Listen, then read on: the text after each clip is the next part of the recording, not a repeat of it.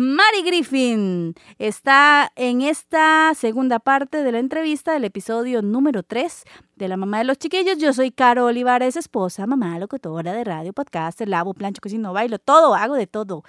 Bueno, no tanto. Bienvenidas a esta segunda parte de la entrevista de Mari Griffin, episodio 3, temporada 1.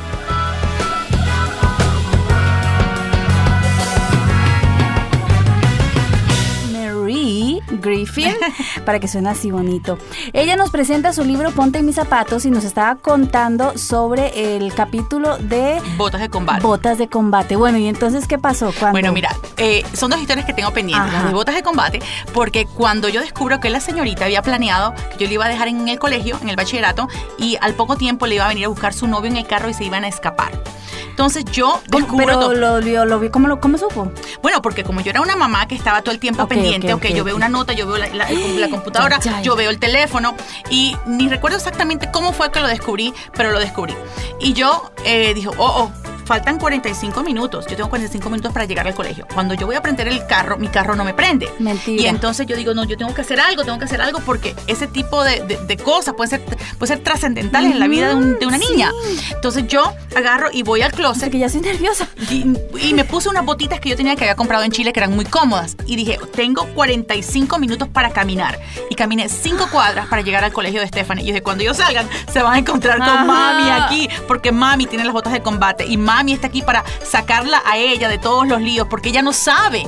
Ellos no están en capacidad de tomar decisiones eh, em, balanceadas o de, alguna de algún momento que tengan lógica. Y cuando iba de camino ahí con las botas, es que me la imaginé como en la yo iba caminando, uh, pero uh, brava, uh. yo brava. Yo dije, si tuviera un bate, el bate. pero yo llego y yo llego al colegio y obviamente ya pálida y todo el mundo mm. pálido, vámonos para la casa y el proceso así fue. Entonces por eso le puse botas de combate, porque creo que los papás tenemos que tener botas de combate en todo momento. Sí. Y, en esos momentos tenemos que te pedir al Señor sabiduría y creatividad. Y fue cuando yo te hablo del contrato que yo le hice con mi hija, porque cuando ella cumple 18 años, ella por alguna razón este, siente que ya es madura, siente que ya se puede ir de la casa, siente que ya puede llegar tarde a la hora que ella quiere, aunque nunca ha sido fue una niña de parranda ni de discotecas ni nada de eso, porque hoy en día no lo es, pero siempre hay un momento como de retos, a ver si yo voy a poder violar este, las leyes que mami tiene en casa. Entonces, y era mamá sola. Entonces recuerdo que una noche me llega como a las una de la mañana. Y yo, Stephanie, esto no son horas de llegar. ¿Qué es lo que, ¿Qué es lo que está pasando? A los dos días me llegó casi a las 4 de la mañana. Y yo dije, ok, ya espero yo así. Mi hijita, esto no puede ser. Aquí hay leyes en esta casa, eh, ta, ta, ta. Ella me mira así toda, pues no te preocupes, porque yo más nunca voy a llegar tarde porque me voy a mudar de casa tenía 18 años, ya tenía trabajo, ya tenía su carro. Se sentía súper Se sentía súper poderosa y, realmente ella hubiese podido mudarse de casa, pero yo tenía terror porque si, la, si se muda, la voy a perder. Quiere decir que ella está a la merced del enemigo. Sí, así, como que está como león rugiente a quien devorar. Entonces yo dije, yo no, la, con la garra, yo tengo que sacarla. Entonces yo empecé a tragar en seco, a llorar, a orar. Le dije, ok, le dije, Señor, dame creatividad. Ok, hija, ¿tú te quieres mudar de casa? Eso fue un jueves. El sábado vamos a hablar en un restaurante fuera de casa y vamos a charlar de esta, de esta salida tuya. Qué bárbara.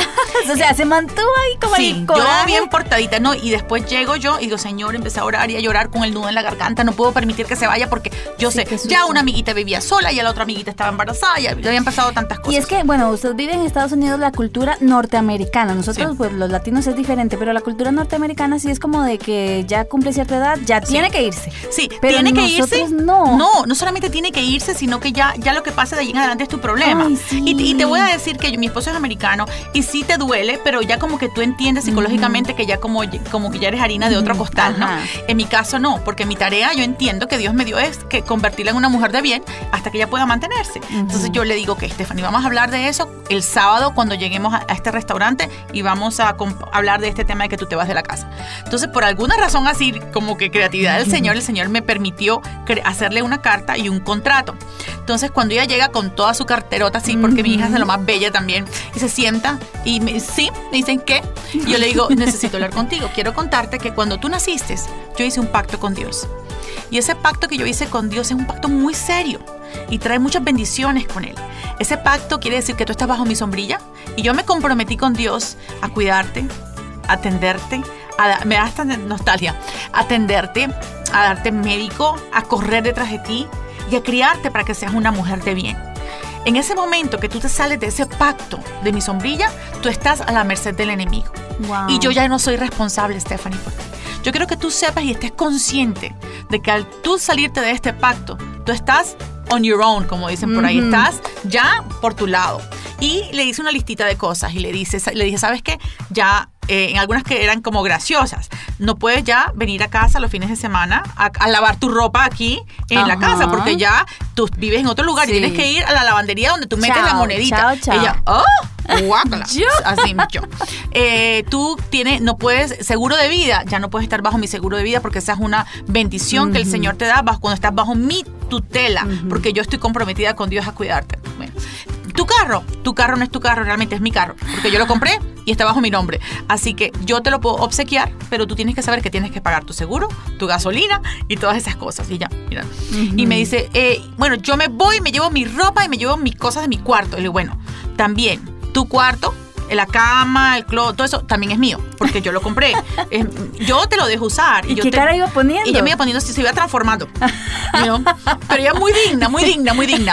Y yo le digo, Dice, eso, todo eso, te lo, es mío también. Pero bueno, yo te regalo la cama también. Pero yo quiero que tú sepas que tienes que tener un presupuesto y todas las cosas que tú estás echando por la borda, por querer irte. Y no solamente eso, la parte espiritual. Ese pacto que yo hice con Dios, Estefan, y tú al salirte de ahí, es como que hay una tormenta y tienes un techo que te cubre. Y de repente tú sales afuera y vienen rayos y vienen este, lluvia y vienen truenos. Tú que tienes que saber que estás fuera del compromiso que yo hice con Dios. Y yo quiero que tú me firmes aquí, tú me tú digas ahí, yo, Stephanie Tamayo, este renuncio al compromiso y al pacto que Dios tiene con mi mami. Y entonces yo se lo di y mira, llorando, y ella lo agarra y sale caminando como si, como Kimberly Kardashian, porque ella, es así, está muy parecida. Y entonces yo, Señor, orando, Señor, toca la toca, y cuando yo lea esas palabras, claro, eran unas palabras muy, sí. era, era conmovedor. Directo y que ella pueda entender que mamá la ama tanto, tanto, y que ese pacto con Dios es mucho más serio que decir, me voy de la casa. Entonces ella llegó a los tres días este, arrepentida, con el corazón roto, y, dice, mami, you know, yo, yo quiero estar aquí en casa. Pero no solamente esto, siguió dándome dolores de cabeza, porque después que va a la universidad, cuando ya yo creo, yo no le celebré los 15 años, no le pude celebrar la graduación, entré a la universidad y pues lo lógico es que ella celebra la graduación de la universidad, luego se compromete, luego se casa. No, tuve que celebrarle un baby shower antes porque decidí hacerme abuela antes de tiempo. Pero mira, en todo ese proceso hay una cosa muy linda que te quiero decir. Le quiero decir a las mamás que nunca se rindan, las que están pasando por lo que yo pasé. En ese proceso de mi nena que, que queda embarazada antes de tiempo, me dolió muchísimo. Para mí fue muy fuerte porque yo era una líder, porque la gente ya decía, no, está crió a esa niña. Claro. Y, mira, y al final me sale con este paquete, cuando yo creo que ya estoy terminando. Pero este nace Noah. Y nace, el niño nace y tiene dos años y medio, es un muñecazo precioso. Y el nene lo diagnostican, bueno, todavía no está diagnosticado al final final, pero en estos días tiene su último examen que está dentro del espectrum del autismo.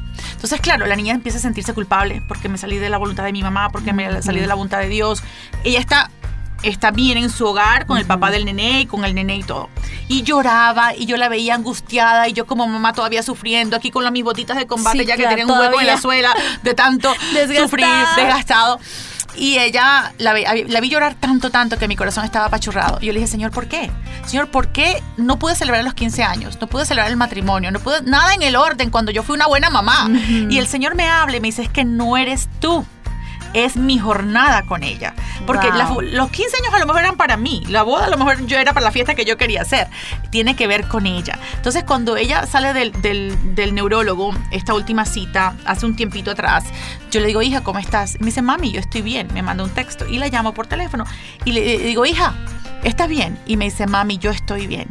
Si Dios me encontró a mí tan especial, para darme un niño especial y estoy dispuesta al reto. Cuando ella me dice esas palabras, mira, mi corazón se me apachurra porque ¿qué importa 15 años? ¿Qué importa boda? Yo hice lo que tenía que hacer. Yo, ella abrazó la fe de su madre. Ella está caminando con Dios. Ella sabe, tiene fe absoluta de que Dios tiene un plan perfecto para ella. Wow. Mi muñeco es un niño inteligentísimo. Claro, por supuesto. Es un niño precioso, un niño, este, no, no, el, espectro del autismo es muy amplio. Sí, sí, sí. Y, no a, los dos años y medio te cuentan español, en inglés y hace una cantidad de cosas lindas. Yo tengo un profesor que es Asperger y es súper y, es mi profesor de la universidad. Sí, sí. Entonces, cuando yo la veo a ella entregada a la iglesia, comprometida con su bebé, comprometida con su matrimonio, yo dije, Señor, ¿sabes qué? Esas botas de combate, mami, no te las quites nunca. Nunca, porque el Señor escucha esas oraciones y porque en algún momento tus hijos te van a escuchar y te van a ver. Mi hija dice, si mi mamá no me hubiese sacado de tantos lugares donde literalmente yo tuve que ir a casi, casi a sacarla por los pelos, y dice, mi vida sería otra. Wow. Sí. Wow. De verdad que hasta que se me ve, se me dice todo. Dice por acá, eh, bueno, ella es Jamie, ella tiene un blog. El blog se llama AB, bueno, ahorita no recuerdo, pero es de Jamie. Y dice, Abby tiene dos años y hasta hace poco mi familia empezó a entender que levantarme durante, bueno, ella quiere más bien expresar el tema de ponerse en los zapatos, ¿verdad? Entonces dice, Abby tiene dos años y hasta hace poco mi familia empezó a entender que levantarme durante la noche, tres 4 de la mañana y a veces hasta 5 veces es demasiado cansado. Como mamá soltera me toca todo solo a mí y me encantaría que se pusieran en mis zapatos para entender el nivel de presión y a veces extremo cansancio que siento. Bueno, quiero hacerte dos comentarios aquí. Eh, no sé la edad que tiene el nené o, o, el bebé o la bebé. Dos años. Dos años. Es importante que se lo comentes al doctor porque si el niño se está despertando tantas veces en la noche, pueda que no esté descansando por algo. So hay que tal vez cambiar los hábitos, cambiar la alimentación o de alguna manera buscar algún tipo de recursos, porque mi hija, considerando a Noah este, y su condición, ella tenía que despertar cuatro y cinco veces. Y estaba exhausta, estaba al punto de la locura. Claro. Entonces es importante que, que el médico sepa que te dé algún recurso para que el bebé pueda de alguna manera descansar un poco más, porque no es justo para ti ni tampoco para él, porque se levanta lloroso, se levanta incómodo y el niño tiene que poder descansar. Segundo, sí es importante que la familia se ponga en los zapatos de ella y que de alguna manera entendamos y podamos venir a la mano de ella y ayudarla también. ¿Cómo puede hacer ella para que la gente, entonces la familia se ponga en los zapatos de ella? Yo creo que es importante que la familia vea que ella está haciendo también un esfuerzo para, para educar al bebé a que duerma más. Entonces es un, es un compromiso. Sí. Cuando yo me pongo en los zapatos de mi familia y mi familia en los míos, podemos llegar a un campo de negociación. A un campo de negociación donde, ok, yo voy a, a consultar a ver qué puedo hacer yo? Mira, yo a Stephanie, a mi hija, a Stephanie, tampoco dormía bien. Este, ella no tenía ningún síndrome ni nada, simplemente que era una niña hiperactiva y se levantaba mucho. Entonces yo empecé a darle este, eh, su, su, agüita, le daba agüita de canela, le hacía cosas de manzanilla y algunas cositas que a veces me recomendaban. Algunas funcionaban, otras no funcionaban. Pero que tu familia vea que tú estás haciendo el esfuerzo de tú misma, este, no de alguna manera boicotearte. Porque como mamá también tienes que estar saludable y tienes que estar bien. Para Entonces tu familia lo hace porque se preocupa por ti y porque te quiere y porque no quiere verte cansada. Entonces yo creo que si ellos se ponen en tus zapatos y tú en los de ellos, ambos puedan llegar a un compromiso y tener paciencia los unos con los otros porque yo me identifico con ella. Stephanie era una de las niñas que me costó muchísimo que durmiera aún hasta en su cama. Y, todavía adolescente seguía. Sí, mi hija durmió en mi cama 16 años. Tenía su cuarto, tenía todo y venía de, noche a acurrucarse, mami, mami, quiero acurrucarme contigo.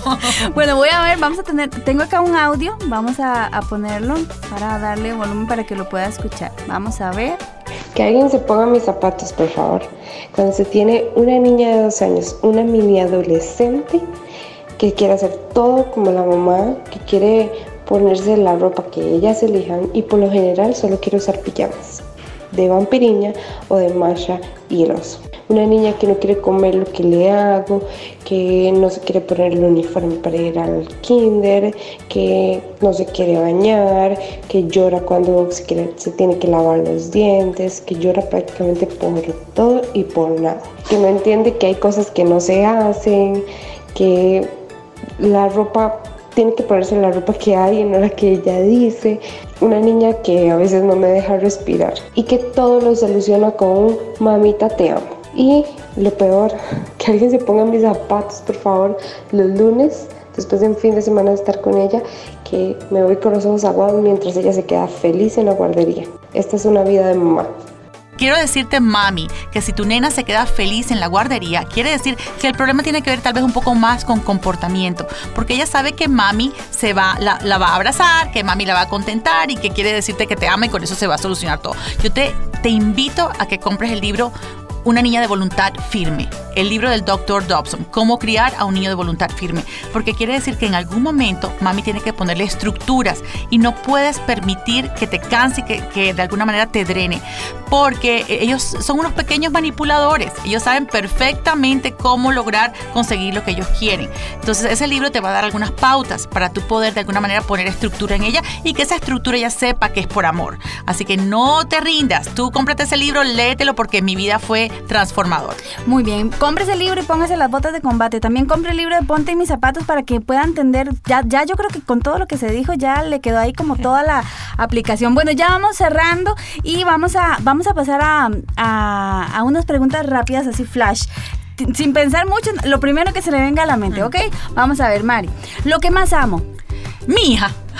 Los zapatos más baratos que me compré. ¿De precio o de precio? de precio. Oh my goodness, sí. He tenido zapatos bien baratitos, por ahí unos de unos 15 dólares. Oh, el zapato que jamás usaría. Mira, yo creo que no hay ningún zapato que jamás usaría. Nunca quiero decir que esta agua no beberé. Ok. ¿El ritmo musical favorito? Me encanta la salsa. Rumba, eso. ¿Y país que quiero conocer? Quiero conocer Egipto. Ay, qué y, y Marruecos. Ay, vámonos. Me encantan, son dos países que me gustan. Claro, tengo ascendencia del Medio Oriente, entonces siempre hay por ahí una, cuestión ah, cultural. Claro. La, cultura llama. Sí, sí, ok, Mari, muchísimas gracias, de verdad. Espero que, esta visita en Costa Rica haya sido de mucha bendición, de, muchos éxitos, no solo para usted, sino también para todas las personas que adquieran este libro. Gracias por la oportunidad de compartir contigo y con esta audiencia maravillosa, con todas esas mamás que tienen chiquitos. Tú no sabes cómo me identifico. Tantas veces que yo lloré y que yo iba caminando, yo iba en el carro diciendo, Señor, ayúdame tú a a Stephanie y él lo hizo. Así que lo único que te puedo decir a ti, mamá, que me estás escuchando, que hay un papá en el cielo que está dispuesto a venir a tu lado para ayudarte a criar a esos pequeños. Genial, esta fue la segunda parte, ¿les gustó?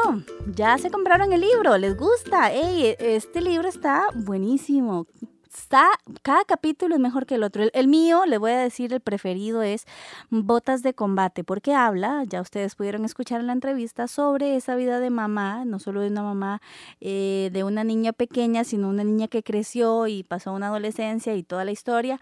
Así es, ese es el, eh, mi, mi, mi capítulo preferido, preferidísimo. Y espero que lo hayan disfrutado muchísimo y gracias a Mari también, que es súper amiga, eh, colaboradora también, eh, compatriota, ¿no? compatriota, no está muy lejos de ser compatriota. Em, y de verdad muy feliz de, todo lo que está logrando. Ella eh, ha sido directora de Expolit durante muchísimos años y ha trabajado con muchas casas editoriales y, muchas, mucha gente, ha conocido mucha gente que escribe libros hasta que se lanzó y pues ha sido todo un éxito. Ya ustedes escucharon la entrevista hasta que uno queda con ganas de seguir, ¿verdad? Y seguir. Y, y bueno, pero no, no vamos a seguir. Ha llegado el momento de decir chao. Yo soy Carol Olivares y visite mis redes sociales como la mamá de los chiquillos, ahí puede encontrar mucho más contenido, puede reírse con nosotros, disfrutemos de la vida de la maternidad en sus primeros años que es caótica, pero es hermosa. Puede encontrarme en Instagram en YouTube, en Facebook también, para ver más contenido y estar en contacto.